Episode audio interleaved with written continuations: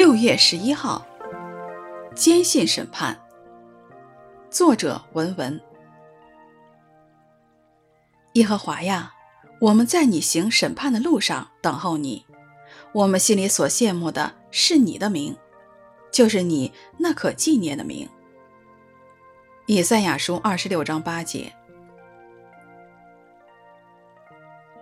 小学的时候，我偷了隔壁女孩八分钱。四十年后，有次夜间读《宋尚杰传》，读到宋博士讲道期间，许多有名望的富人将偷来的钱首饰当众交出来，在众人面前痛哭流涕地认罪悔改。我大声喝彩。突然，圣灵提醒我：“你小时候偷了同学八分钱，还记得吗？”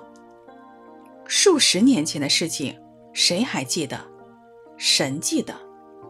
我顿时陷入尴尬，彻夜难眠。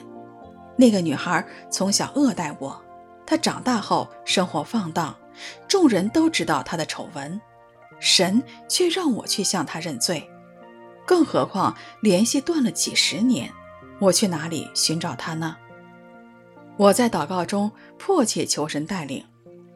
夜梦里，我看到撒该大声说：“我若讹诈了谁，就还他四倍。”我惊醒了，半年之后，我找到了他，向他见证了神的审判和赦罪之恩，向他传福音。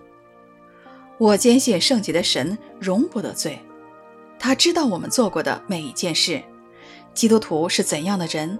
我的答案是：基督徒愿意承认自己的罪，接受神的公义审判和慈悲赦免，永远跟随主耶稣。耶和华呀！